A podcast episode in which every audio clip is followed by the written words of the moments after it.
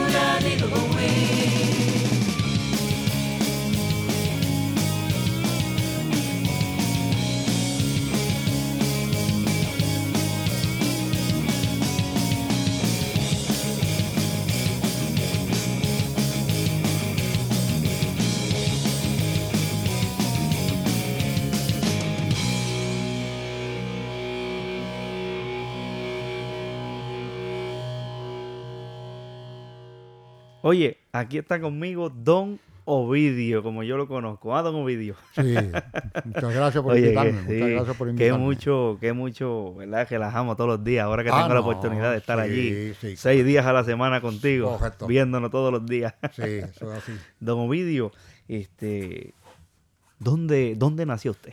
pues yo nací un 24 de noviembre de 1940 en el barrio Riva Riva, donde vivo ahora mismo, la misma finca.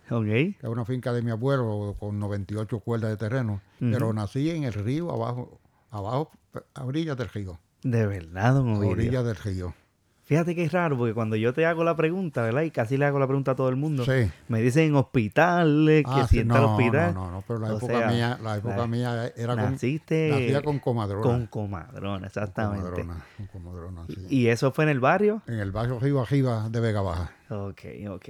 Entonces, Ovidio, luego que nace, ¿verdad? ¿Cómo, ¿Cómo era el aspecto en aquella época, ya cuando tú, ¿verdad? entraste en edad, aquellos 10, 11, 12 años. ¿Cómo era esa comunidad? No, no, no, no de los 10.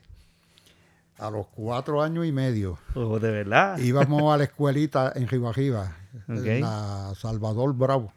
Era el nombre de la escuelita, que es donde vivía Alel Meléndez, que murió los otros días. Y íbamos con los hermanos míos que ya estaban en, segundo y tercer grado. Allí daban nada más que primero, segundo y tercero. Ok. Y una vez decían que lleváramos, que llevaran, pero a mí me llevaban con una cajita de esas de maicena llenas de arena para tirar la arena, para poner la, la, varita esa, de brincar la vara y caer en la arena. Ok, ok. Tenía cuatro años y medio. Y cogían entonces estudiantes de primer grado de cinco años. Ok. Entonces a mí yo quería entrar a la escuela y el maestro dijo, tráigalos mañana. Lo vamos a poner de oyente. Ok, o sea, no participaban de la clase, pero estábamos ahí escuchando, escuchando. Escuchando, pero ese, era el dicho de antes, de oyente. Ok. La palabra de, Sí, claro, claro. Entonces, pues fui. Todavía me recuerdo cómo era la ropa que fui el primer día de la escuela de cuatro años y medio. Sí. ¿Cómo era esa ropa? Era un pantaloncito azul cortito. Sí, porque antes usábamos, ¿verdad? Sí, cortitito. Y un, una, una, camisetita, una t-shirt de esa, de, de raya así, como los gusanos. Okay. Ah, ajá, ajá. Así mismo. Y el maestro dijo, mira, parece un gusanito de platanillo. Mira qué fue cuando yo tenía cuatro años y medio. Wow. Y, y seguí yendo. A las dos semanas, el maestro me hacía preguntitas y eso, y me dijo, cuando fue mi mamá a buscarme, ya yo le hice tarjeta, ya está en primer grado él. O sea que en dos semanas ya te en dos semanas y me aceptó y como con cuatro meses pasé para segundo grado. Wow. Me dijo, si él en dos semanas sabe más que muchos que están desde el primer día aquí. que llevan meses conmigo aquí. Llevan meses conmigo aquí. Y así seguí. Wow, wow. Y eso fue, pero entonces... Luego, luego entonces de, de, de, esa educación, ¿verdad? Que te gradúas y todo. ¿Cuál fue tu primer trabajito siendo aún, siendo aún adolescente? Este Correcto. Bueno, yo antes la, la, fiebre de todo el mundo, no habían tanto trabajo. Todo el mundo lo que quería era ser chofer Ok. y casarse. Okay. No, no había más nada. No había más nada. Esta época, para, para que las personas sepan de qué año estamos hablando aproximadamente. Pues, bueno, esa yo salí de la, de la escuela superior. Yo salí de, tercer año de escuela superior. Y me fui a trabajar con licencia y todo, pero no tenía el cuarto año. Okay, okay. cuarto año lo tuve que estudiar por la noche, al próximo año de noche y trabajar de día. Okay. De día. Y esto fue para los 1900... Eso fue para los 1958 y 59. Ok, ok. Sí, eh, finalizando la década de, del 50. Entonces, para esa época, este, aún, existía mucho, ¿verdad? Lo que era la industria de la caña y todo eso, ¿no? Sí, yo hago un año, en el 58, yo ale caña para Central San Vicente. Ok. Sí, el, tío mío, tío Luis, le compró un tro a Angie y otro a mí y alamos caña un año para San Vicente. Un año bueno, bueno, bueno, que, que, él estaba contento porque le echábamos 240, 250 quintales, que aquella vez eran unos trozos pequeños que nadie llevaba más de 180 y le echábamos muchas y, fue buena para él. Pero no me gustaba el trabajo de camiones. No, eso no, no era lo que no, no, no, Entonces ahí eh, se inspiró en seguir qué camino. Me fui a San Juan a buscar trabajo. Una compañía de construcción de dos ingenieros, ingeniero Jiménez y Viamón. Y llegamos ya a la 18, al edificio de García Comercial. Y yo se me notaba que, no, que no era obrero de la construcción. Y como 8 o 10 más que habíamos. pues bueno, yo, yo iba con sombrero de esto, con capacete, y yo iba sin goja, sin nada. Ok. Y uno de los ingenieros me dijo que, que si yo trabajaba en construcción, yo dije que yo nunca había trabajado, pero que Que estaba dispuesto a hacer lo estaba que sea. dispuesto a hacer otro trabajo. Entonces fue el que me dijo que si quería guiarle al papá del que era médico y era trabajaba en el auxilio mutuo, que si le podía guiar al, al papá. Yo le dije, ahí me llevó a la casa, una mansión en la Villa Caparra. Wow. Y ahí pues estuve con él como año y medio, dos años. Wow. Entonces ahí se aprendió las calles del viejo San Juan Ah, Ave María, yo aprendí desde eh, un extremo al otro. todo, de, de Bayamón para allá, a todo, a Carolina, a Río Piedra, al viejo San Juan, Barrio Obrero, el aeropuerto, la calle Loíza, todo, todo, todo. ¿Y cómo es eso, vídeo? Te pregunto, ¿verdad? Porque me, me causa mucha curiosidad de salir, ¿verdad? De, de nuestro campo, de Sí. aquí de Almirante Sur, a la ciudad y a trabajar con un millonario. Con un millonario. ¿Cómo fue, cómo fueron Bueno, esos dos años? Sí, sí. Bueno, cuando aprendí, uno siempre es tímido. Ajá. Y la timidez, pero la timidez, pero después que uno tenga un poquito, que sea educado, que, no se pase de los parámetros de uno saber hasta dónde uno puede llegar. Y caí bien, caí. Ya, ya los dos meses, ya, ya yo, yo, yo le medía 100 millas al carro ya cuando iba solo. Y ya conocía todo. Yo tenía que ir todos los días al cogeo de San Juan. Todos Todo- los días. todos los días, todos los días. El cogeo a buscar un montón de, de correspondencia. Y ahí seguí allá, allá y hablando con todo el mundo. Y me solté. Ok. Y, hizo otra, o- otra curiosidad más. Como yo iba del campo Ajá. y llegué a la San Juan, habían unas cositas que uno como que tiene la timidez que se nota. Ok, ok. Había en la calle Loíza un- una escuelita, ¿no? en unos salones pequeños, que daban clases, más bien de urbanismo, de, de- de- buenos modales, Ok. cómo ser un anfitrión en la casa de uno, cómo sentarse en una reunión, Sí, cómo cenar, todo eso. cenar, no poner la mano en la mesa, con, con qué cuchara, con el tenedor, con esto. Wow, buenos pues, modales. Qué, qué Más bueno, impresionante. lo, lo que sería como respiramiento que le dan a las entiendo. muchachas para eso. Para modelar Para y todo modelar. eso, sí. Pero qué, qué impresionante que tú me digas eso, vídeo, porque hoy día no se ven esas clases ya. Ah, no, correcto. Pero en esos tiempos sí. Sí, sí, sí, sí, sí. Entonces fui, fue ahí a la, a la escuela, a la No, no, refinería. no lo terminé. Ok. Empecé, el, yo creo el curso valía como, como 90 pesos. Ajá. Y yo creo llegué a pagar como 70. Wow. Porque la situación económica... Sí, no. Y ya yo estaba casado. Sí, ya para y esa ya, época. ya tenía un hijo. Ok, ok. Sí, y entonces, pero aprendí, lo aprendí todo, todo. Y de ahí en adelante, cuando el jefe mío ya estaba enfermo, de, que ya estaba en cama, el, el- el hijo del que era ingeniero, que fue el que me reclutó, me dijo que si yo, que él me tenía, me estaba pagando todavía y eso, pero que quizá iba a tener que disponer del trabajo mío porque ya era fuerte para él pagarlo. Entiendo, entiendo muy bien. Pero ya eh, a través de ello, la- eh, había uno interesado que en, en los servicios míos. Ahí fue donde ellos entonces me dijeron, mira, han llamado tres veces y, y no se le había dado una nota a usted, pero vaya allá. Entonces fui ahí a Tojei allá a la clínica Julia al frente, que era el, el jefe mío entonces, después que trabajé, fue con en- el señor Luis Esteban Julia, que era hijo del doctor Mario Julia de la clínica Julia, pero lo de él era construir el edificio y rentarlo. Ok. Tenía unos cuantos edificios de 12 pisos. Y se lo rentaba a la gente y eso. Sí, sí. Tú me hiciste, ¿verdad? Muchas historias de lo que fue trabajar con esas personas, eh, ¿verdad? De dinero. Sí. Y luego después, ¿cómo, cómo esas personas te cogieron tanto cariño que cuando decidiste entrar a la policía, incluso, ¿verdad? Hasta, hasta, vamos a decirlo así, se le salieron hasta las lágrimas, por decirlo de esa manera. No, no, no me, yo le puse la renuncia por tres ocasiones. No me la aceptaban. Wow. Ya yo con el examen de la policía aprobado. Ok. Sí, tuve que ver la- Y ellos no querían que usted se fuera. Bueno, él, don Luis me dijo a mí, alante de la esposa, me dijo, Vidio, nosotros te compramos una casa aquí en Santurce, te la amueblamos para que te quedes trabajando con nosotros. Wow, video. Que son, son pocos los que, Que, los que desprecian eso. imagínate. Nosotros- Imagínese usted una Sí, casa Una amueblada, casa amueblada completa. Con todo, con todo para que me quedara trabajando con wow. Impresionante. Sí, sí. Ese era el gran cariño que le tenían ellos a usted. Sí. Y es que, ¿verdad? Es que yo, yo siempre lo he dicho, no es porque, ¿verdad? Pero de nuestra comunidad.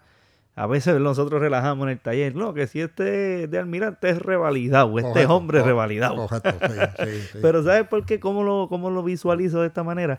Casi todas las personas de almirante, ¿verdad? La mayoría son personas educadas y personas humildes que, que, que dan de lo que tienen, ¿entiendes? Y yo, ¿verdad? Suponiendo que usted llegó a- allá, ¿verdad? Y esa persona, el cariño tan grande, la humildad de usted se nota Correcto, y por correcto. eso tienen esa confianza Sí, con usted de, de ofrecerle hasta una casa y todo. Una casa. Wow. Entonces, renunció por fin. Sí, esto, él se fue para Washington. Él viajaba mucho a España, donde quiera. Ok. Y entonces yo hablé con el primo de él. Le dije, don Willy, yo me voy el lunes que viene. eh, Ya te- yo entro a la policía el lunes que viene a las 8 de la mañana. Esto, yo le entregué la carta, Ileana tiene la carta, que una- ellos tenían tres secretarias. Me dijo, tú aquí le pisaste la sombra a Luis Esteban.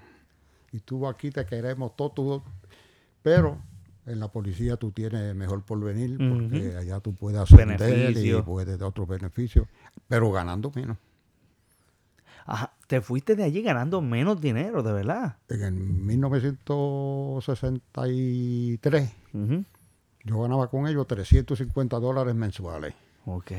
que aquella vez era muchísimo. En esa época, imagínense, con un abuelo me cuenta que a ver, con cinco pesos tú hacías una compra. Un policía ganaba entrando 160 dólares Ok. mensual. Wow, el bajón era grande. Y entonces yo ganaba 350 en la empresa privada por cinco días. La policía eran seis días semanales. Wow. ¿Y por qué? ¿Por qué dejó esa oportunidad Porque que yo- tenía tan grande por ir a la policía de Puerto Porque Rico? yo quería entrar a la policía y manejar la motora Harley Davidson. y ser policía porque me gustaba el trabajo de policía. Ok, ok. ¿Cómo era la academia en aquellos tiempos? Ah, ah, eh, una cosa importante, nosotros fuimos, Ajá. yo soy de la academia 73 Ok. Y fui la primera academia en Gurabo. Antes Ah. se daba la academia en el cuartel general y en Isla de Cabra. Ok.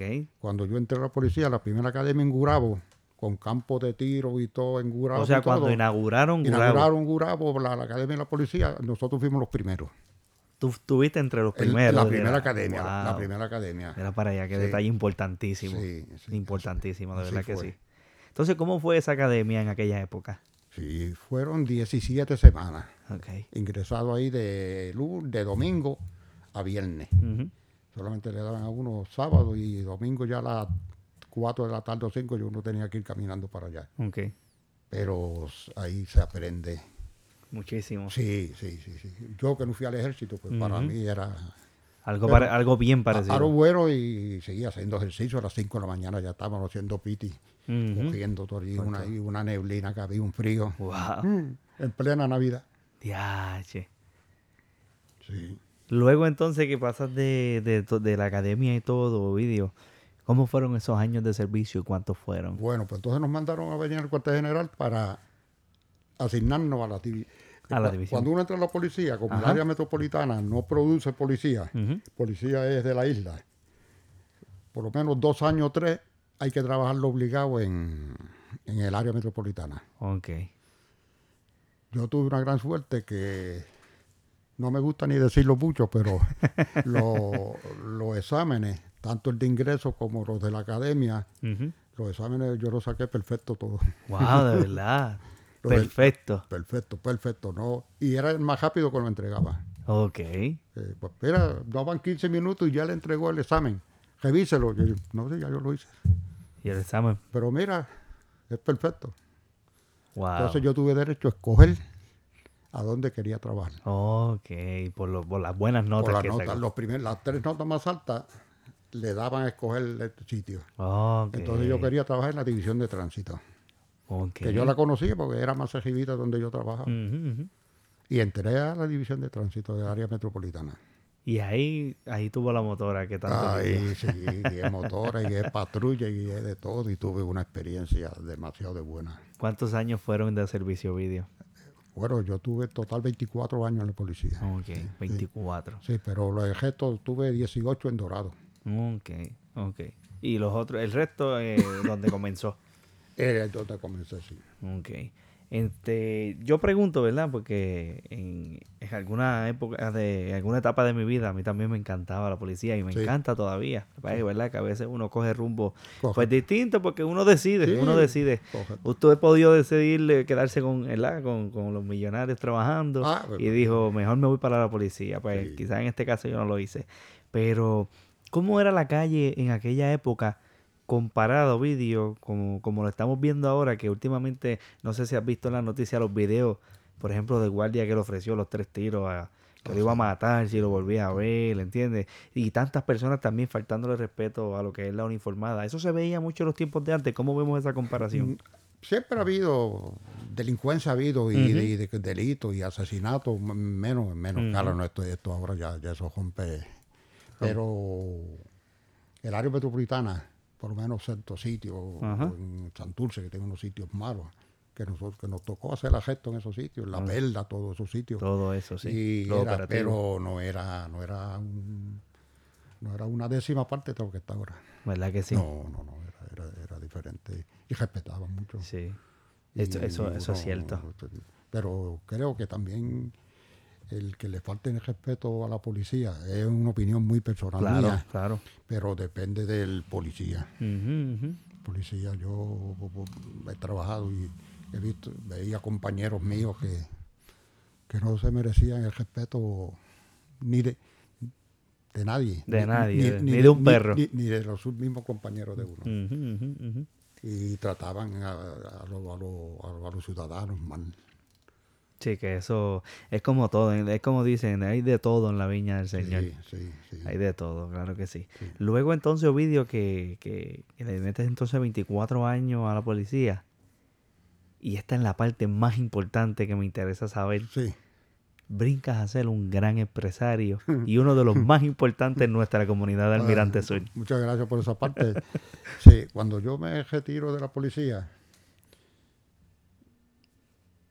no tenía dinero para empezar un negocio. Ok. Ya había empezado un poquito porque yo estudié electromecánica. Ok. Yo estudié también, tengo un asociado en comercio. Y cogí muchos corchitos, estudiaba esto. Yo estudié hasta bartender.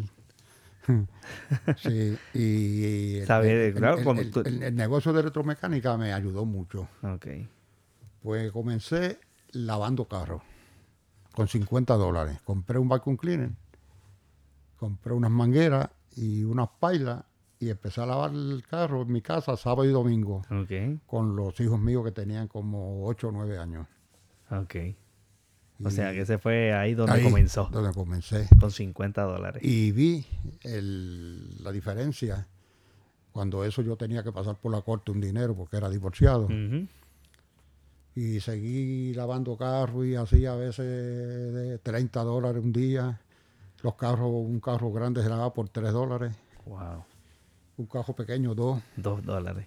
Pero seguí y como a las dos semanas, un sábado hice 100 dólares. Ok. Le dije a los muchachos, esto hay que celebrarlo. Donde mismo lavamos los carros, lo lavamos todo. Hamburger, hot dog.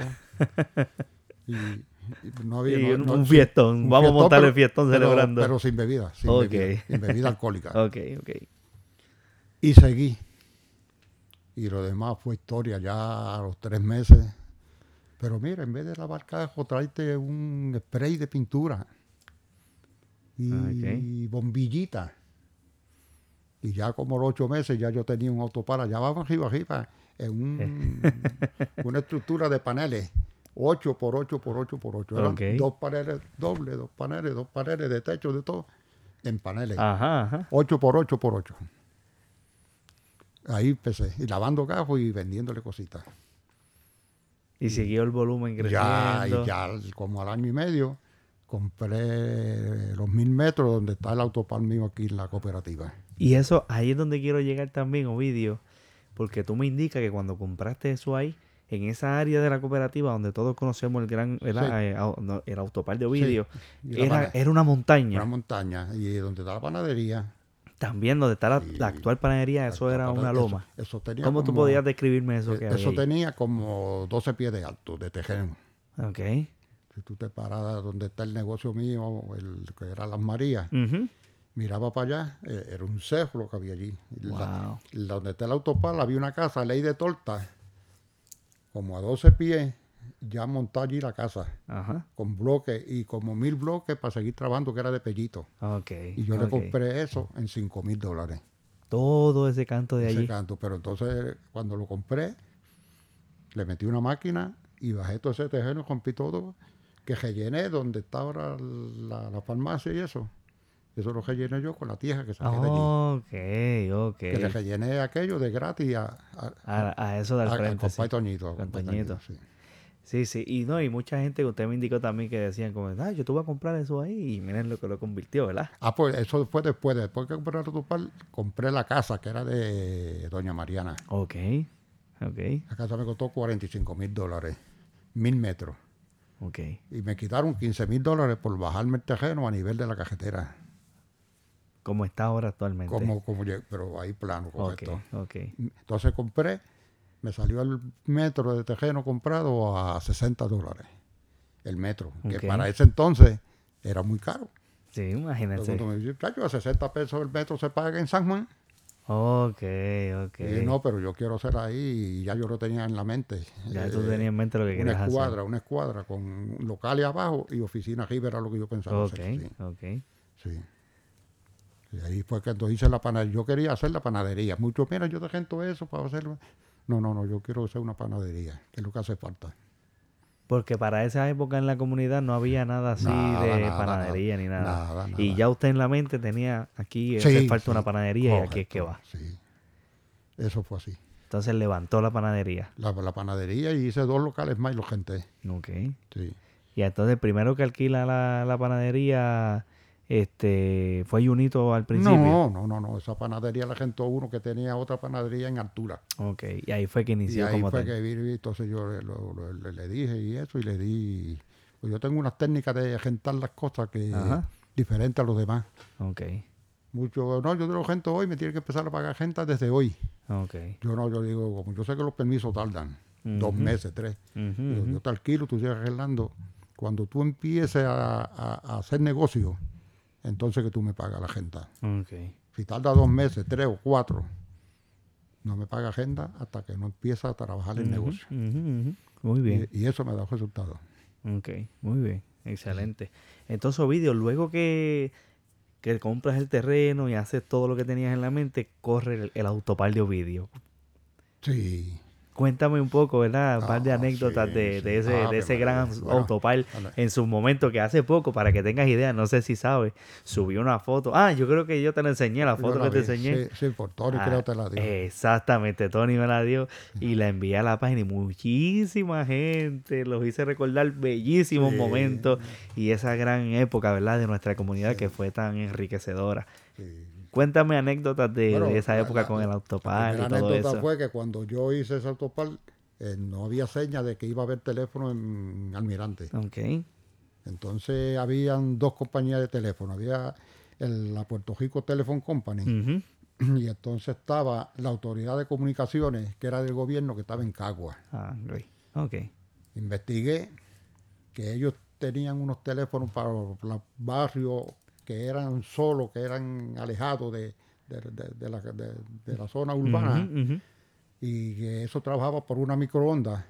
Y si ellos venían, hacían una prueba y por una antena y trabajaba, pues me instalaban un teléfono allí público. Ok, ok. Y yo por darle el servicio al barrio, llamé, rápido conseguí, ya a los cinco días estaba un técnico allí, hizo las pruebas y dio positivo. Para instalar el teléfono público. El teléfono público. Y entonces lo pusieron un teléfono allí que tuvo como dos o tres años. Wow. ¿En qué área estaba el Estaba afuera, en el mismo autopal, afuera allí. Ok, ok, ok. se veía allí. En una fotografía se ve en muchas ocasiones. Se ve, sí. Eh, pues fíjate, pues yo, yo, es como te dice, pues yo no, yo, yo no me acuerdo del telefonito, pero sí recuerdo que incluso creo que todavía está allí en lo que es al frente, el negocio de la, de la farmacia y eso, al final ahí hay un teléfono público. Y antes había también uno al frente de lo que era el agrocentro y la pizzería por allí. Sí. ¿Te acuerdas? Ahí también había. Y allá al lado del cuartel que yo doné también, había otro. Pero después empezaron a. sí, sí, porque ya después fue público y ya ahora, como todo el mundo tiene celular, pues. Ya, no hay necesidad de ya eso. pasó a la historia, como dice uno.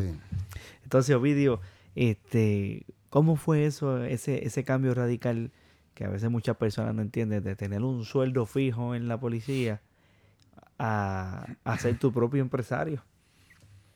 Bueno, cuando uno cuando usted en un trabajo, como yo de la policía, creía que si me dejaba, si me iba de la policía, me moría de hambre. porque, no había más nada. No había más nada. Pero cuando uno prueba los negocios y uno coge confianza en uno mismo, Exactamente. el potencial que uno puede tener, pues entonces se da cuenta y cambia, cambia de opinión. Ahí es donde viene de policía que a veces uno le es antipático a la gente o otro esto. Ya por ser policía y tener el uniforme ya uno tiene enemigos sin hacerle nada. Sí, entiendo. Pues entonces yo busqué, ahí es donde nace el don. Ah, de verdad. Ahí es que nace el don. Cuéntame sobre eso. Cuando pongo el autopal, pues yo, para dirigirme a la gente y para ser un poco simpático, don que usted quiere, qué le puedo servir? Don y doña.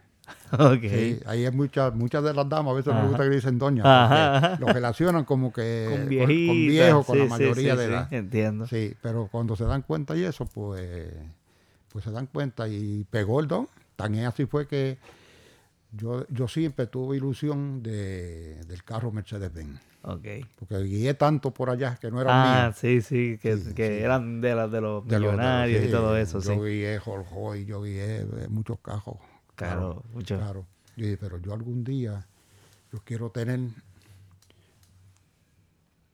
un Mercedes-Benz y una casa tipo español. Ok. Que es blanca, con teja y todo el piso, el patio y la acera en quaritile. Ok. Que es rojo igual que, la, que, la, que, la, que la teja. Y una vez estoy hablando con uno que y mofándose de mí, me dijo, ah, no, pero todo eso tú lo puedes tener porque tú eres rico y ustedes los ricos pueden tener lo que quieran. Él lo hacía de manera sarcástica. Sarcástica, sí. Entiendo. Sí. Y bueno, pero algún día. Y lo tuve, la tuve así. Así mismo fue. Para que tú veas, y todas las personas que nos están escuchando ahora mismo, este, de eso se trata la vida, de, arriesgarse, ¿verdad? Atreverse, atreverse. atreverse y tener la valentía de decir, voy a hacer esto y esto es lo que voy a hacer, hacia esto estoy destinado y hacia allá voy. Atrévete. Y mira los frutos. Atrévete. Así mismo. Pero entonces yo dije, yo tengo una pensión de policía, el negocio me da para tener un carro, pero yo no quiero comprar el carro con el negocio que está, que los hijos míos trabajan conmigo, yo le pago y todo, pero no quiero tener el carro con el negocio. Okay. Yo me voy a inventar otra otro negocio dentro del negocio para sacar el dinero del Mercedes-Benz. Para comprarme el Mercedes. Y así fue. ¿Qué negocio hiciste? Pues entonces fue que hice los Limber. ok. Los riquísimos, Limber. Pues entonces voy donde mi mamá y le digo, yo quiero que tú me enseñes cómo se hacen los Limber de coco. Ok. Dice, ah, esto es fácil. Busqué coco, busqué todo. Compré un freezer y me hizo 78 Limber de coco. Mi mamá, mi mamá, diciéndome cómo yo lo hiciera. Ok, ok. Vine, lo puse, puse un letrerito así de cartón en el autopal. Lo puse eh, el día antes. Al otro día amanecieron súper congelados. Un limber de eso de. El freezer era de pantecado. Ok, ok. Eso enfría mucho más que los otros freezer.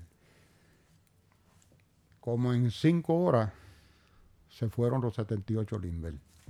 ¡Wow! De a verdad. a 25 centavos. A peseta. ¡Wow! a peseta. Eso deja, yo creo. Y eso fue en la inauguración. Eh, como quien dice. Como quien dice, sí. Entonces, eso fueron 19.50. Producían esos, esos 79, 78 Limber. 19.50.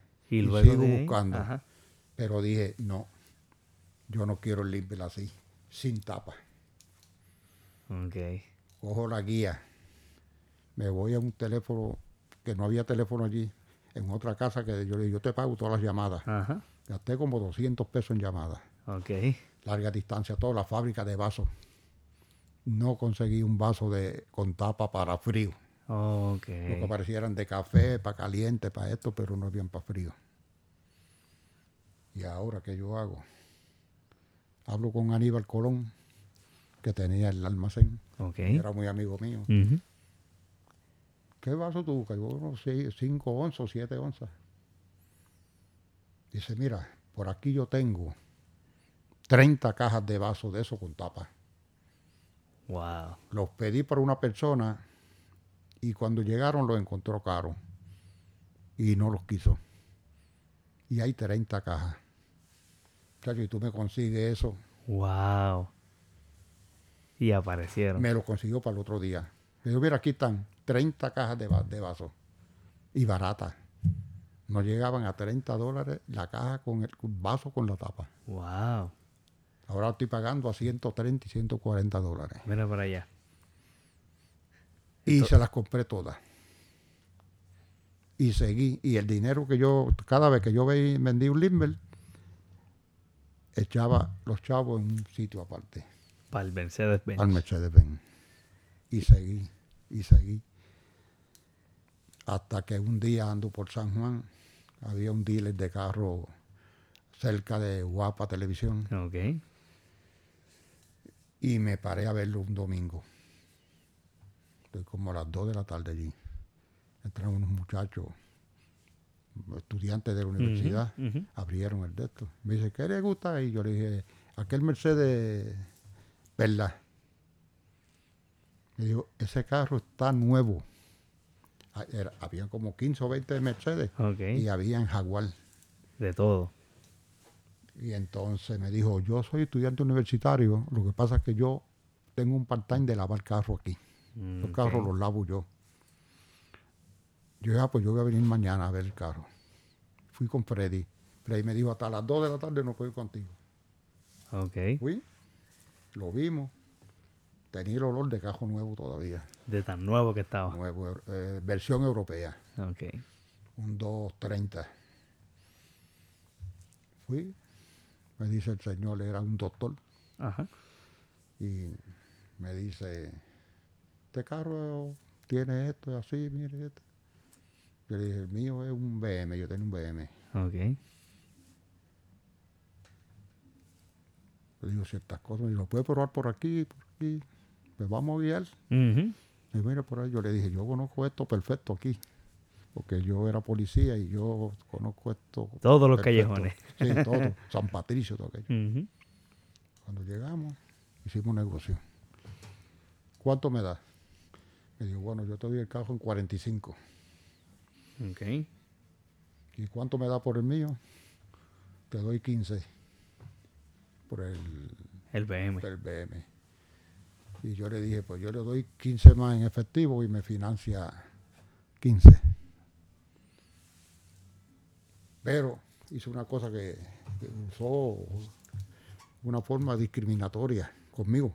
¿Por qué? porque como me vio escamisado, Oh. jíbaro, jíbaro de campo, Sí, que cuando usted fue a comprar Sí. ese vehículo, él pensó que usted no, que no, no, iba a comprar no, nada, que estaba que- allí. que no podía comprarlo. Ok, ok. Entonces me dijo, yo te lo voy a vender y eso, pero me tiene que dar un estado financiero tuyo.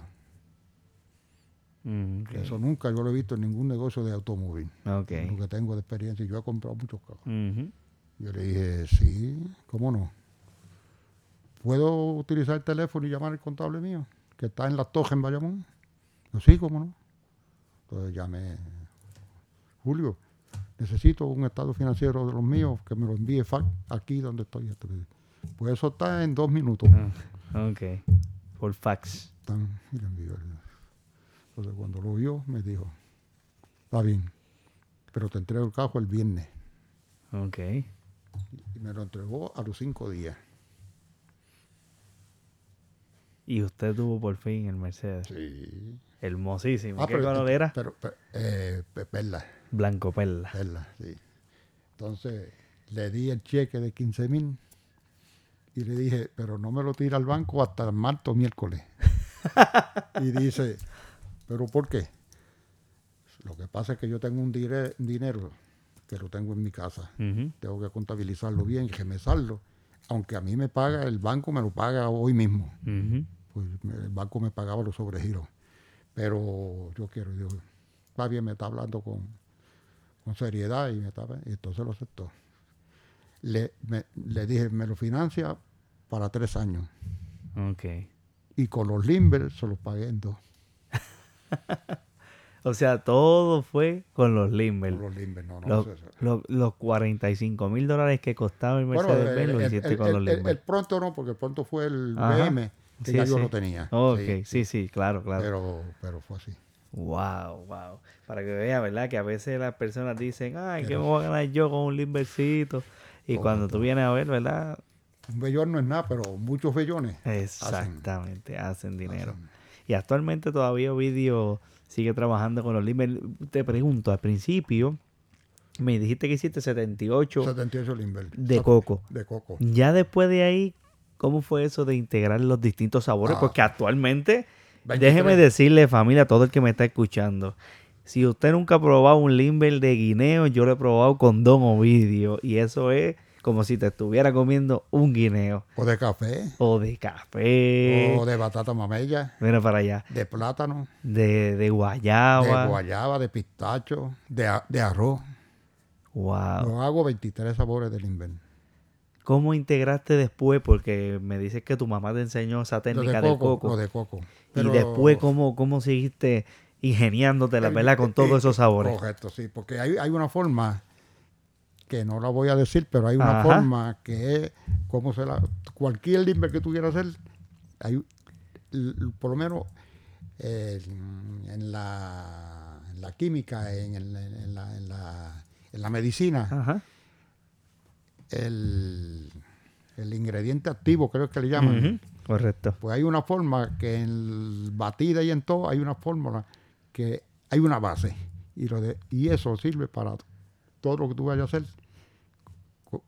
Primero esto y después otro. Ok, sí, que hay una manera, no es algarete. No es algarete, siempre, lleva, algo ahí. Ok, ok. Sí, entonces tú puedes hacer limber, yo he hecho limber de aguacate, se puede hacer un limber de panapén, Wow.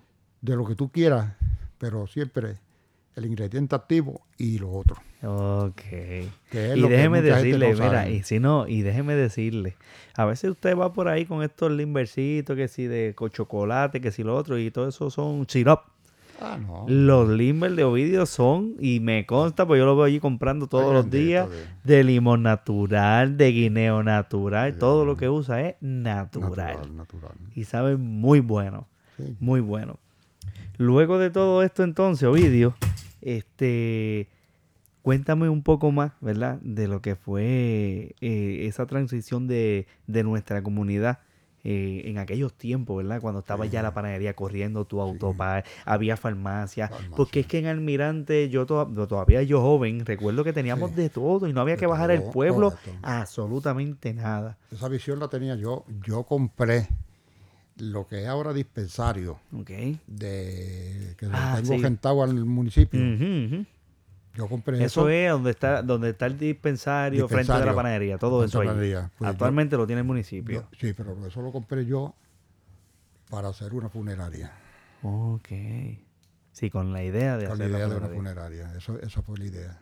Ok. Y me daban dos capillas y todo, hacer dos capillitos. Después pues cambié de idea por ciertas cosas que surgen y eso. Sí, sí, claro. Pero yo quería tener una funeraria en Almirante. Yo quería lo mejor para Almirante. Claro, claro. Lo mejor para Almirante.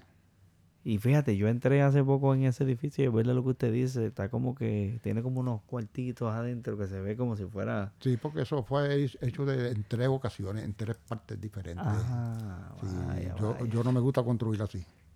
si fuera a hacer algo ahora mía allí, había que casi destruirlo para hacerlo nuevo. Para hacerlo nuevo. Pues son estructuras viejas que se construía diferente ahora. Okay. Cuando tú iniciaste todo esto, ¿verdad? De, de nuestra, de, de, darle vida a ese sector de la cooperativa, ¿qué edad tú tenías, Ovidio? Yo tenía ahí como, como 43 o 44 años. 43. Sí. Wow, para que ustedes vean también que no, la vida nunca, ¿verdad? A esa edad también uno puede seguir. No, no, ahora tengo 75 Y sigue y, to- todavía. Y todavía me encuentro con fuerza que si quisiera podía seguir, porque todavía trabajo, yo trabajo seis días, a la- seis días a la semana. Exactamente. Exactamente. Y yo hago los limbers de noche, yo a veces estoy hasta las 10 haciendo limber. De verdad, Ovidio. Yo lo menos que hago todas las noches son 200 limber. Pues yo tengo, yo tengo un equipo a hacer los limber que no es batirlo. Oh, no, no, no. O sea, ustedes eh, explíquenme un poco más cómo es ese procedimiento de hacer esos limber. Eh, Yo, yo compré en una fábrica que hacía Ciro en Guaynabo. Yo le compré unos equipos en 8 mil dólares. Ok. Cómo batirlo en stainless steel y se echa aquí. El dulce yo no lo cojo probándolo. El dulce yo tengo que fuera un termómetro que me dé el dulce en número. Eso me costó 350 dólares. Ok, que aquí hay un equipo y una inversión Ah, no, grandísima yo, también. Yo, tengo que, yo no tengo que coger Fíjate, una y cuando- cuchara y echármelo en la mano y probar. No, no, no. Ah, ok. Yo, yo le tengo el número de- del, del dulce que yo he hecho es 115. Ok. Hasta que eso no da 115, lo No- meto no ahí un como un termómetro y cuando marca, ahí tiene el dulce ¿Dónde que va? manda.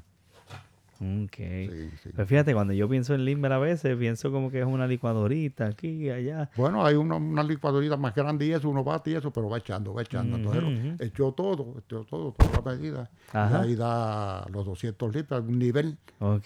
Pues entonces se bate, él mismo lo bate ahí como una licuadora grande. Eso hace 30 galones en total. Ok. Entonces ahí viene, lo echa, lo tapa. El control de calidad es perfecto ahí. Ahí no pueden decir hay un pelo. Ajá. Yo no tengo pelo tampoco. No pueden decir No absolutamente decir. nada. Pero ahí es, eh, ahí y tapado. Oye, ¿y quién no conoce en nuestra comunidad los Limber, verdad? De Don Ovidio. Y aquellas personas que quizás nos están escuchando en el exterior de Vega Baja, que yo lo dudo, porque aquí todo el mundo te conoce, Sí. este, sepan que esos limbercitos los pueden probar allí en la entrada de nuestra comunidad del Almirante Sur, en la carretera número 2, kilómetro 37.5, que lo cambiaron hace poquito. Correcto, así fue.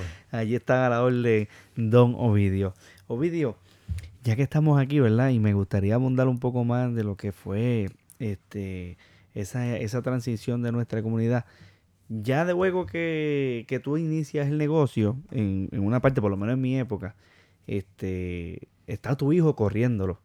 O sea, como tal, en mi mente, pues yo nunca te vi a ti como que bregando yo. Obviamente yo soy más joven, Sí. pero tu hijo estuvo muchísimos años trabajando que después le pusieron hasta talleres de mecánica y incluso centro de inspección y todo lo demás, ¿verdad que sí? Sí, yo busqué, yo quería que hubiese, que hubiese todo, todo, todo lo básico. La, la farmacia, aunque no la pusiera yo, pero otro. Exacto. La, la panadería, la funeraria, todo. La barbería. Dispensario, pues yo tenía otro dispensario que era en el municipio, eh, allá al lado de la panadería, en otro local de los míos antes. Ok, ok, ok. El cuartel, el cuartel. Ese cuartel yo lo doné y yo, yo puse dinero. Para donarlo a... Y, y, y doné el sitio de terreno mientras fuera usado como para el cuartel. Condicionado a que fuera cuartelillo siempre. Una vez lo dejaron ellos, entonces pasaba otra vez a mí.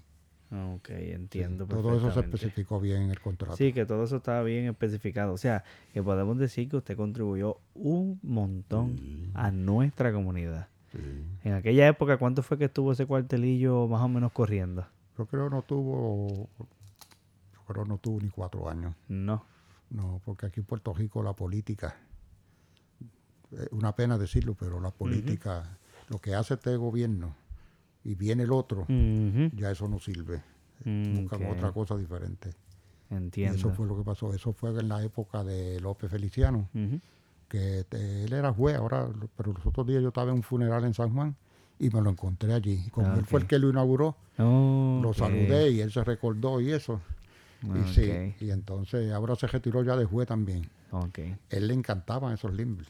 Los de usted, de verdad. Sí, porque él era compadre de un amigo mío, que por cierto, que el funeral de- del de uno que tenía una finca por ahí, don Gilberto Cruz, nos encontramos en la misma funeraria y estuvimos hablando. Y don Gilberto Cruz tenía que llevarle el Inver a él, porque don Gilberto vivía en, en, Río Piedra, frente al papá de él, Ok. de, de López Feliciano. Y él le llevaba los Limber allá, se los daba al papá de él, que son compadres, que eran compadres. Wow. Sí. Y le encantaban los Limber. Le encantaba. sí. Había otro político, no voy a decir nombre, que ok. también los mandaba a buscar. Volvane, como tú dices. Un, un- un sena- un senador de San Juan. Ok. No, incluso yo veo, ¿verdad? Yo que tengo la oportunidad de verlo todos los días allí, veo mucho movimiento de ah, allí. Allí se paran amigas y amigos, gente que usted... Hmm. No tiene idea. Oye, nada más eso, eso del camión de la basura, tú sabes que ah, todos los días. Pero todos los ah, días. Les encanta de una manera brutal, de verdad que sí. Ellos trabajan tan bien y son tan bien educados y todo. Yo a ellos les, se los doy un poquito más económico. Más ok, ok. No, y, es que no, eso es una de las cosas que tenemos que recuperar también de nuestra comunidad porque usted quizás lo sigue, ¿verdad? Y mis abuelos, incluso yo lo sigo también porque son como cositas que, que perpetúan, ¿verdad? En la vida de uno.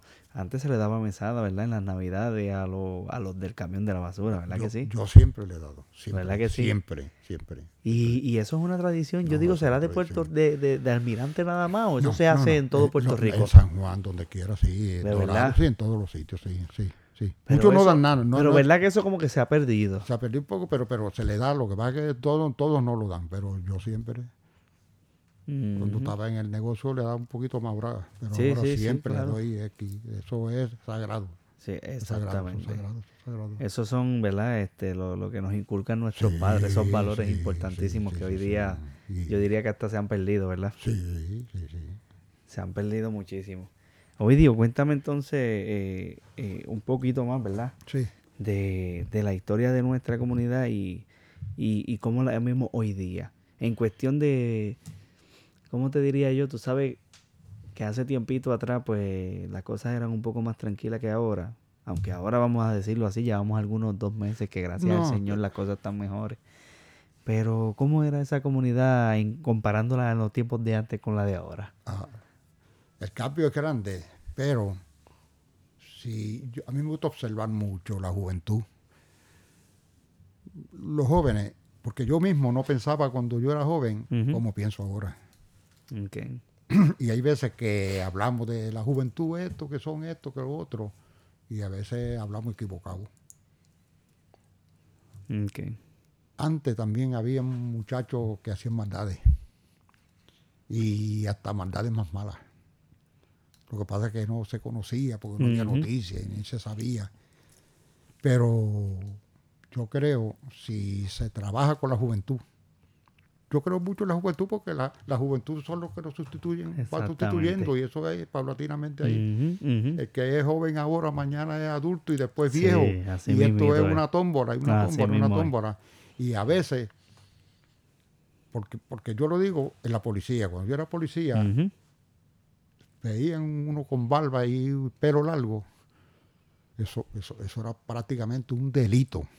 De verdad. Sí, Para esa época. El que, diga que no es así, miente. Pero eso era antes, era así. Los cogían y hasta le picaban el pelo en los cuarteles. Wow. Así era. O sea que también era, podríamos decir que sucedía lo mismo con las personas que se tatuaban y todo eso, que usaban ah, aretes. No, ah, no, no, no, no. El, tatuaje ahora, porque ya está cambiando. Pero todo el que tenía un tatuaje era que había estado preso. Ese era el dicho, ese era el dicho, aunque no lo fuera.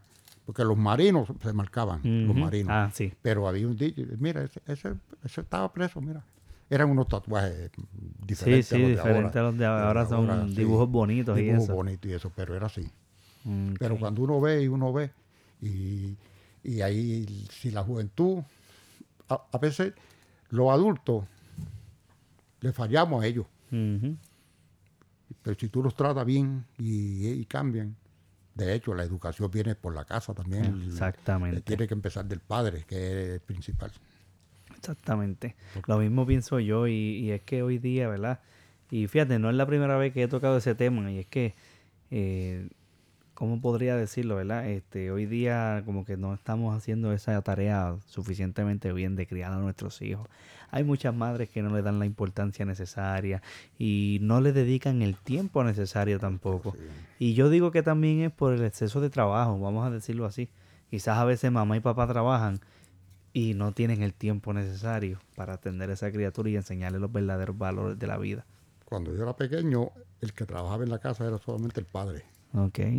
todas las madres eran amas de, ama de casa. Ama de casa. Y entonces el padre se iba, pero la mamá se quedaba. tú, vas a mudar la vaca y a cortar pasto. Y tú vas a buscar agua y me llena esos dos drones de agua. Para yo irme a la escuela superior, que entraba a las doce y media, yo tenía que dejar una pipa de agua así, eran 14 o 15 latas de, de esas de manteca. Okay. Llena, de agua. Llena de agua por la mañana. Eso era tarea de todos los días antes de ir para la escuela. Y venía de la escuela como a las 6 de la tarde. Wow. Había que buscar leña, había que buscar leña. Para cocinar, pues cocinaba con leña. Okay. Entonces tú no podías estudiar de noche porque no había luz eléctrica. Y lo que había eran unas lámparas y quinqué y vela y, y tú no veías. Wow. Y esa, el, hollín de, de, la, de, la lámpara de gas se te metía por la nariz. Eso parecía una chimenea y una central. Ay, mi madre. Así era, eh, no era fácil estudiar. Y de día no podía estudiar porque era para trabajar en la casa. Sábado y domingo un poquito. Un pues poquito. También, tenía que mudar la vaca, mudar esto, buscar pasto. Antes se trabajaba de verdad. Antes se hacían muchísimas cosas que hoy día los jóvenes, ¿verdad? No hacen ninguna cuarta parte. Y tú ya con 14 o 15 años no te dejaban salir para ningún sitio, para, un negocio. Ahí juegan topo, ahí tú no puedes ir. No, no, te dejaban ir, no te dejaban ir. Esa era la educación que había antes. Eso era, sagrado. Hoy día ya vemos a los jóvenes, ¿verdad? Este, en los negocios, a los ¿cómo? 16, 15 años. de 10 y 12 años por ahí cogiendo bicicleta en la calle a las 8 y las 9 de la noche. Yo no me explico cómo puede ser eso. Exactamente. Y eso ahí es donde nos descuidamos un poquito, ¿verdad? y dejamos que la calle sea quien cría a nuestros hijos. Correcto. Volviendo un poco bien atrás, porque me interesó esa parte que me dijiste, que para esa época, ¿verdad? No, no había luz eléctrica ni nada por el estilo. Abuelo antes me contaba que para ir a la escuela, este, se quitaban los tenis para no dañarlo, caminaban hacia todo ese trayecto hasta la escuela y allá volvían y se los ponían. Antes también usted ah, vivió toda esa época. Cuando yo muchacho, eh, eh, los pares de zapatos se guindaban con unos clavos en la, madera de las casas, todas las casas eran de madera. Y eso, había quien usar el zapato nomás que los viernes santos para ir al pueblo. De verdad. Así era. Es una cosa tan impresionante, ¿verdad?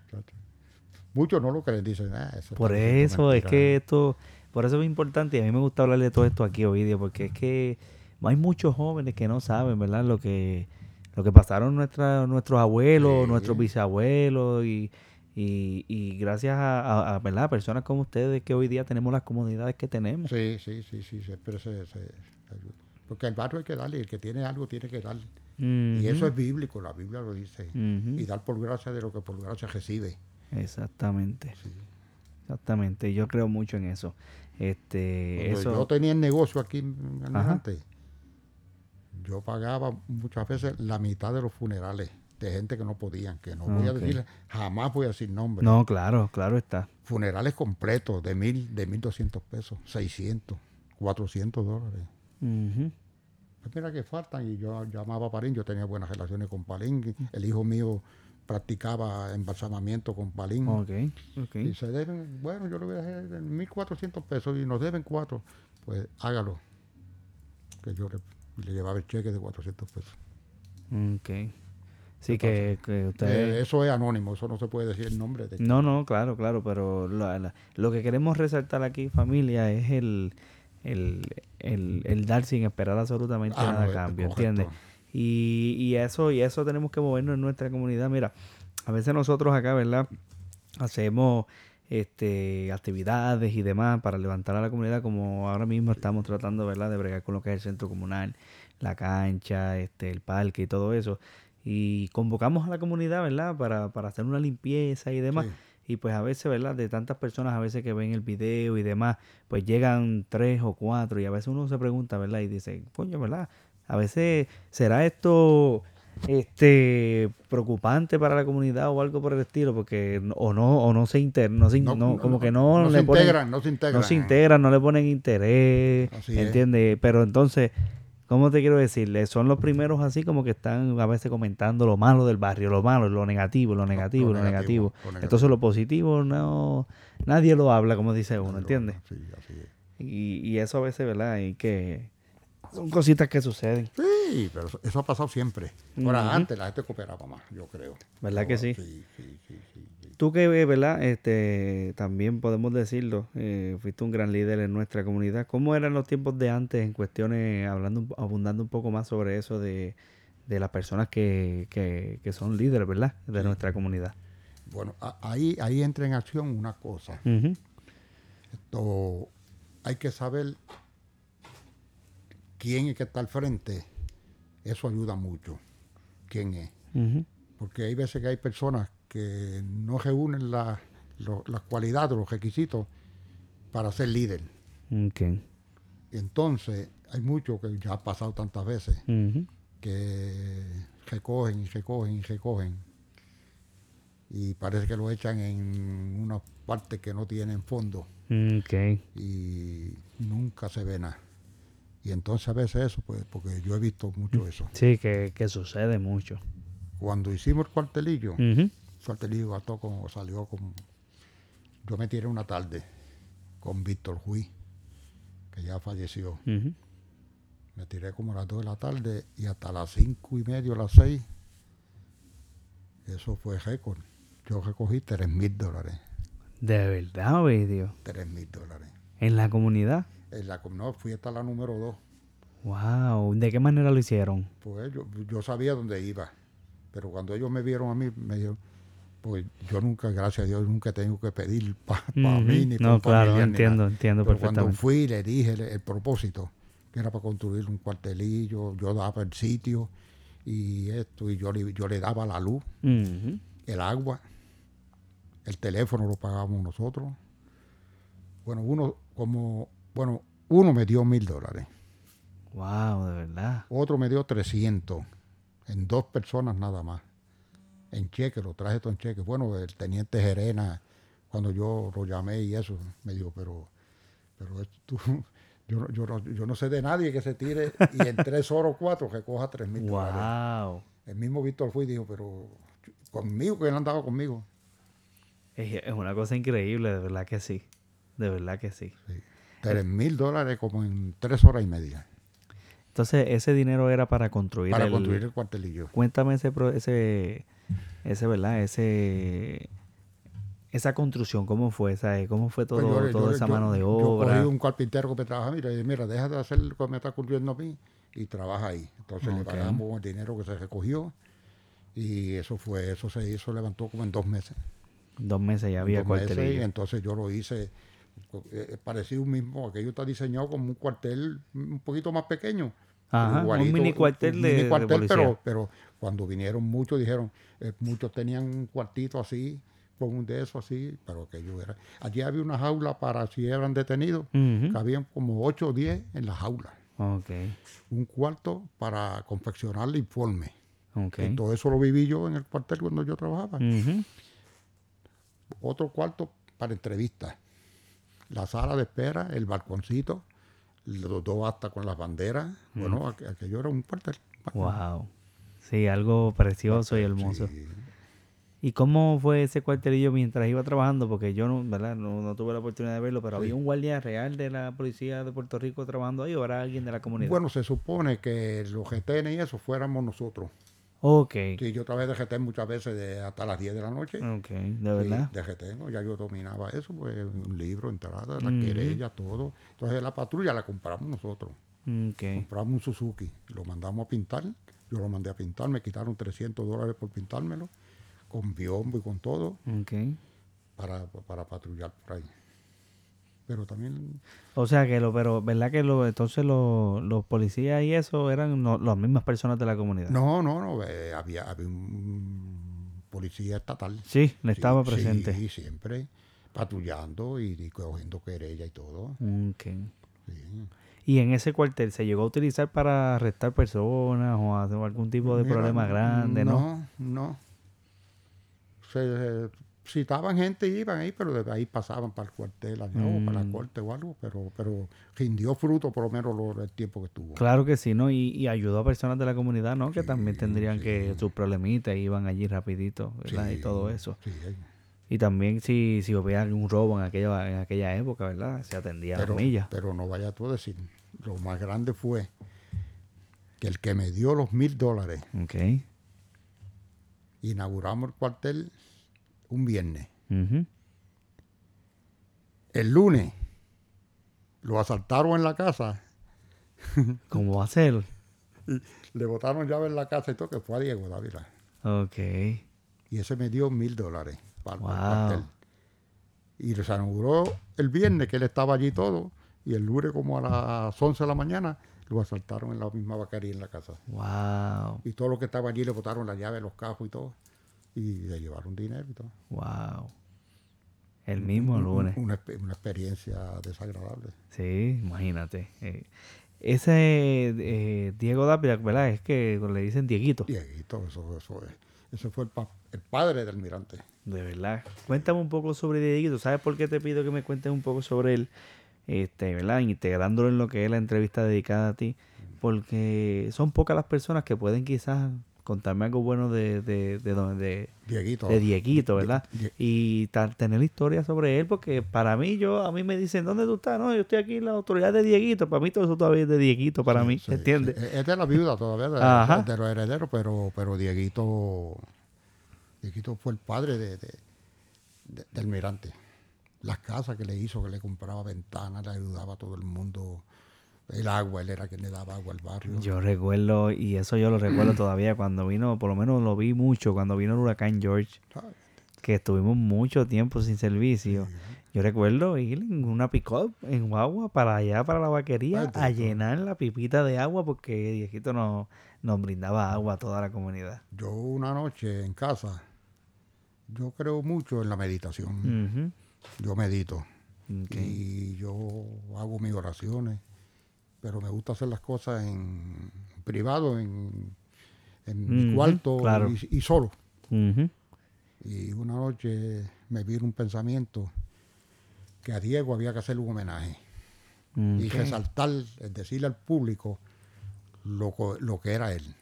Porque aquí tú ayudas y ayudas y ayudas y a veces nadie sabe lo que tú haces. Entiendo. uno no lo está pregonando ni nada. No, claro, claro. Entonces llamé seis personas más, nos reunimos en, en la oficinita mía que yo tenía en el autopar Ok. y, y nos organizamos un comité y le hice un homenaje Wow. allí los bohíos. Ok. Era cuando empezó el teléfono celular, le regalamos un celular. Eh, los celulares eran carísimos. Ah, imagínate, para Aquel- esa aquel- época aquel- no todo el mundo podía tener uno. Aquel un Panasonic que me costó 1.500 dólares. Wow. Eh, Fernandito Álvarez, que yo lo quería traer como era de Vega Baja, fue el que me quitó 1.500 dólares también. Pero rompió récord, le entregaron 45 placas A a Dieguito. Dieguito Dávila. De verdad. Allí nos gastamos 23 mil dólares, nos gastamos en, en el homenaje. Wow. Y no habrá fotos de ese día. Tendrían que haber, y ellos, ellos la deben de tener, la, la, la, la viuda y la hija. Porque vinieron los hijas de allá afuera y todo. Y un hijo de él que es doctor también vino. También. Sí, le hicimos homenaje con los cajos antiguos. Yo me busqué como 10, eh, compré 10 o los cajos antiguos. Y eh, bueno, pero eso fue. Por todo lo alto. Cuando le hicimos ese homenaje, entonces prácticamente mm, me cayó a mí por yo organizarlo, Ok. A pesar de que hizo un homenaje a él, Ajá. pero decían que como yo había logrado hacer una actividad tan grande. Tan grande así, unir a tanta Sí. gente. El mismo alcalde, Luisito, me dijo que yo lo invité y Ujú. invitamos a muchos senadores y todo. Luisito eh, me dijo, tú parece que no mojas, pero tú, enchu tú enchumbas. Palabras del... Palabras de Luis Meréndez Cano. Sí, vino la juez que estaba en Vega Baja para ese entonces. Ah, no, pero ok. que yo fue, fue grande. Por todo lo alto. Si fuéramos a describirle entonces en una, en varias palabras el nombre de, de, de quien en vida fuera Dieguito, ¿cómo se describiría? Ave María, eso fue lo- lo- un, ciudadano distinguido, le diría yo, un ciudadano bien distinguido. Pero que hubo, hubo, hubo muchos ciudadanos almirantes buenos. Sí, estaba don Toño de Clé. Oh. Fue un hombre que también, él hablaba mucho conmigo. Y Andrés Cieja, un comerciante que ayudó mucho al barrio. Ok. Pepe de Clé. son unos comerciantes que ya fallecieron. Personas grandes de nuestra comunidad. Y la, gente se olvidan de ellos. Y se olvidaban aún cuando estaban vivos. No, le, no, agradecían lo que... No le, no, le, brindaban esa importancia. Esa importancia. Wow, Pepe de Cle. Yo recuerdo a Pepe de Cle en la tiendita, en el supermercado. Y mi abuelo me cuenta muchísimas anécdotas sobre él. Y tú, cuando, cuando había necesidad, mm. esa gente no te dejaban acostarte sin comer. De verdad. Te fiaban hasta que estaba la zafra el otro año. Wow. Lo de ellos era apuntar en un libro, apuntar y apuntar. Y la mayoría no le pagaban. De verdad. Así era. Yo, yo vi libros. wow. Son cosas que tú las dices y muchos no Y muchos no lo creen, exactamente. hablan en una forma despectiva. Mira que esto no, que era esto. Que... Mencionaste otras personas. Yo conocí a los Pepe de Cle, pero los otros dos nombres que me mencionaste, pues no los conozco. ¿En qué se destacaban en el comercio? Antonio de Cle. Antonio de Cle tenía vaquería. Ok.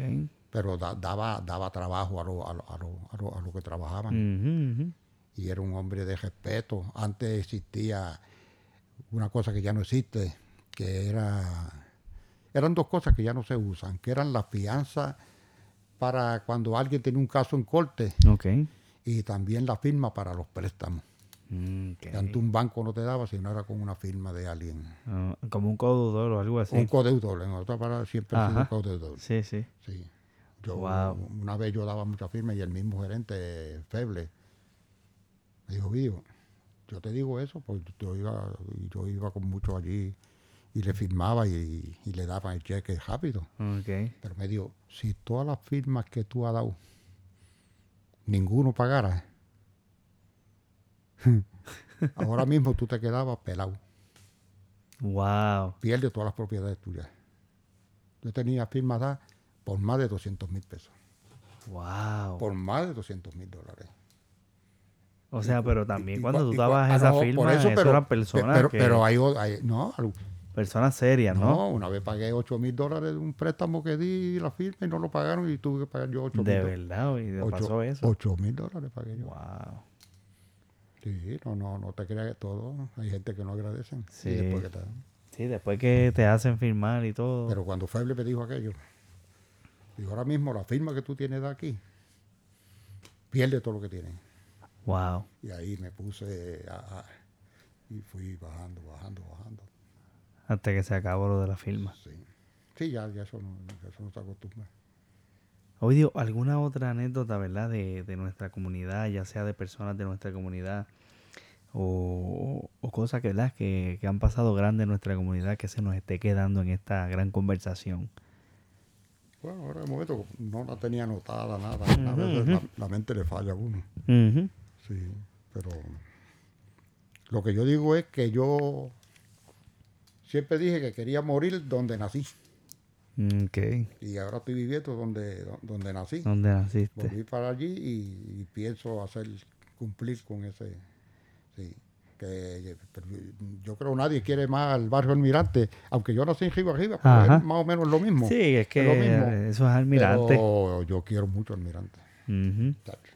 Y los de la época mía, yo tengo ciudadanos que como ya estoy allá y a veces yo viajo por la trocha por allá y es más cerca, es como un kilómetro menos, un kilómetro y medio menos, esto van a verme nada más a saludarme.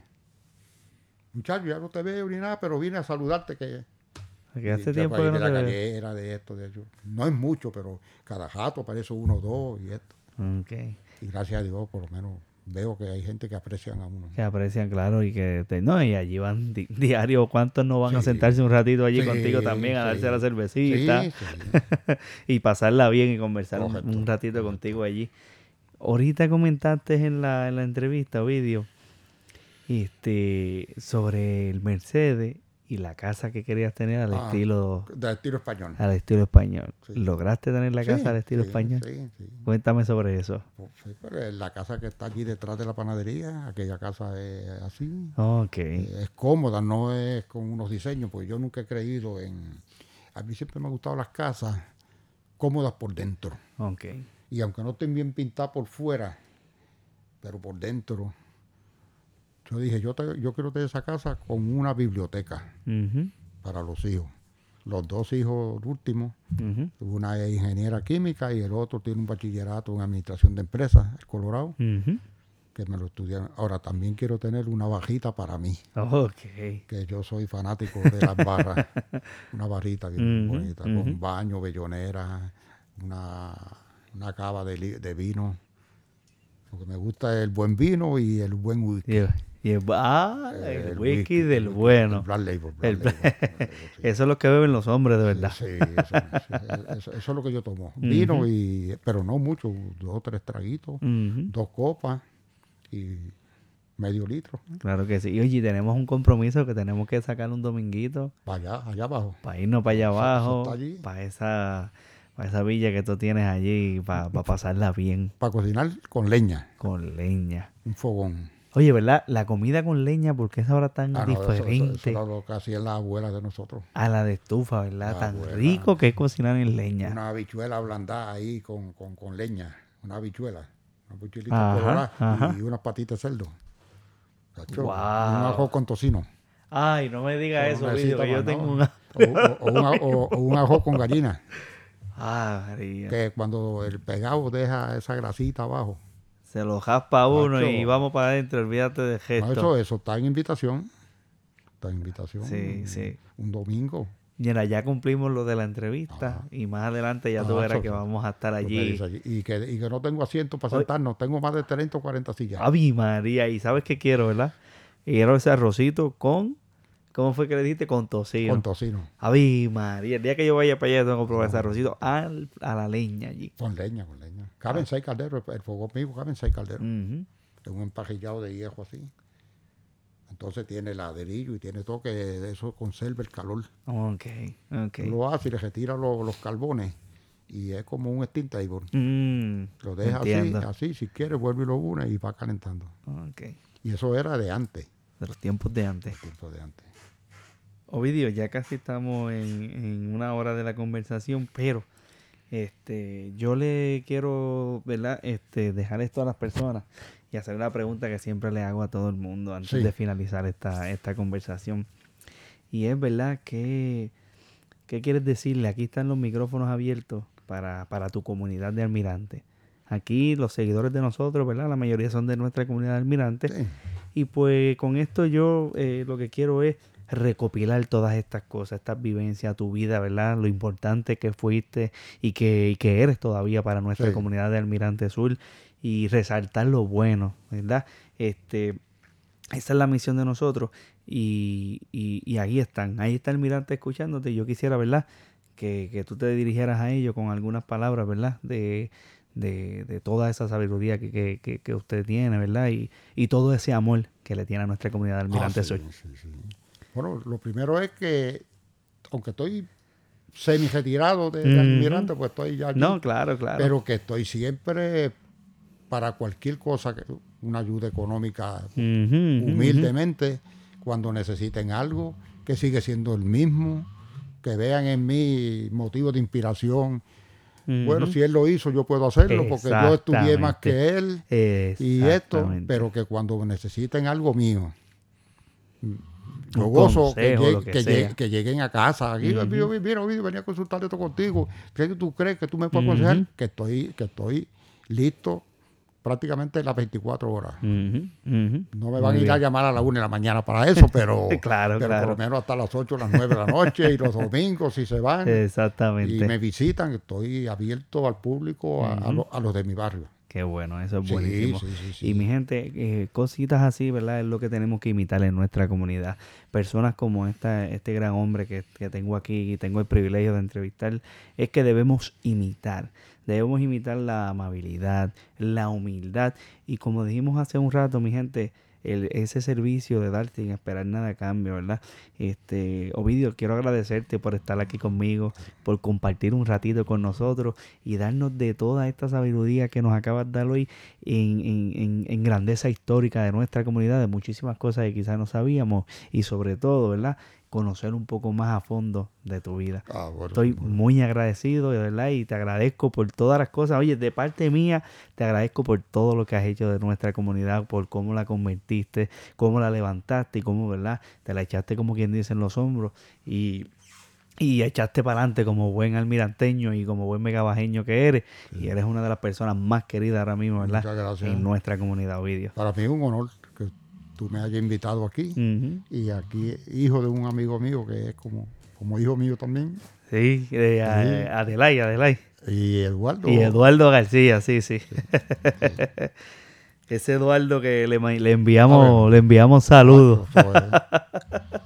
Ese es la, la- la conexión más grande que tenemos nosotros allá adentro. Pues Ovidio, muy agradecido y si tienes algo que decir, No, ¿verdad? Antes de retirarnos, muy agradecido por estar aquí y, y- y que el Señor lo bendiga siempre y le dé mucha salud. Amén. Bien.